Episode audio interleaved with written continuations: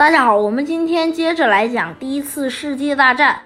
我们今天要讲的内容是德军是如何进攻伊波尔突出部的。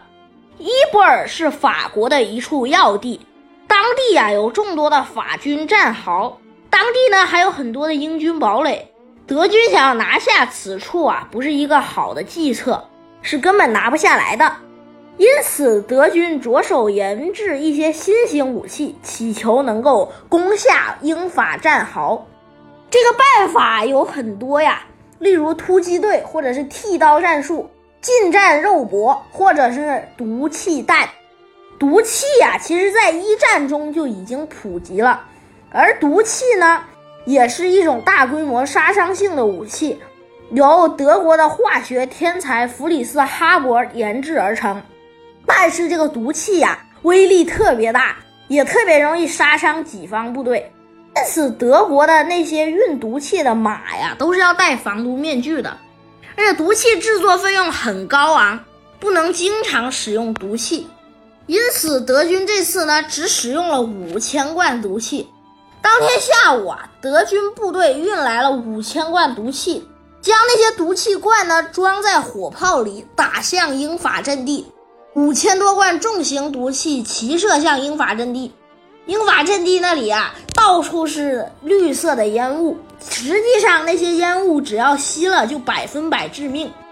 英法还不知道那是什么东西，因此他们十分的好奇，就想去闻。结果，有的士兵闻了之后就开始抽搐，有的呢闻了就开始吐血，有的闻了之后脑袋抽筋，然后之后这个眼睛泛红。就没一个正常的，有的人呢企图把那个麻布绑在脸上，想躲掉这个毒气，认为他们只是一些雾气，会伤身而已。但是呢，这个麻布哪能挡得住毒气呀？因此大多都被感染致死。而他们当时哪来的防毒面具啊？当时对方的德国人这边他们是有大量的防毒面具，所有人都是戴上了的。而英法他们没有有效的防毒措施。因此损失惨重，甚至很多指挥官都牺牲在了战场上。之后，他们发现啊，德国人射来的毒气还是一批一批的，你躲过了第一批，你就会被第二批毒死。因此，英法伤亡特别惨重。德军在放完毒气之后，所有的士兵呢都戴上防毒面具向前压进。当然了，他们遇到的抵抗呢，也只是一些伤兵。他们的子弹啊也特别稀少，只能用刺刀跟德国人肉搏，因此德国人几乎是不费什么吹灰之力就拿下了伊波尔突出部。伊波尔突出部剩余的法军、英军还在顽强的抵抗，不顾付出巨大的伤亡。而此战呢，也被称为人类历史上最灰暗的一天，因为德军使用的这种毒气战呐，其实是违反国际法的，在后来的日内瓦公约中就明确规定了。而德军这种武器啊，其实可以说是反人类的。但是，一战中的德国发动的毒气战仅此一次，因为毒气造价十分昂贵，并且呢也十分难造。如果你要造太多毒气的话，给每个马都装备一个防毒面具，这个费用实在是太高了。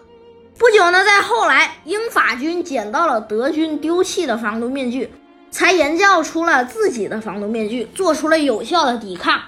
但德军这次行动也为自己后来的巨大伤亡埋下了祸根。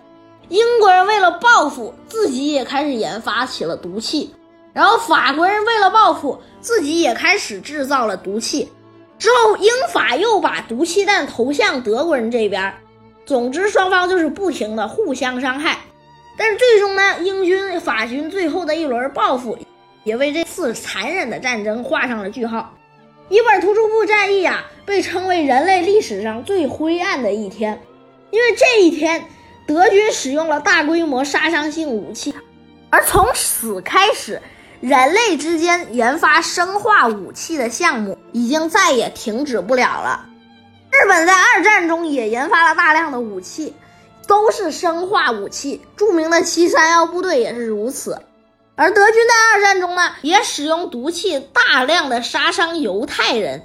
不得不说呀，德军一战这次的使用毒气，其实是为后来铺下了祸根呐。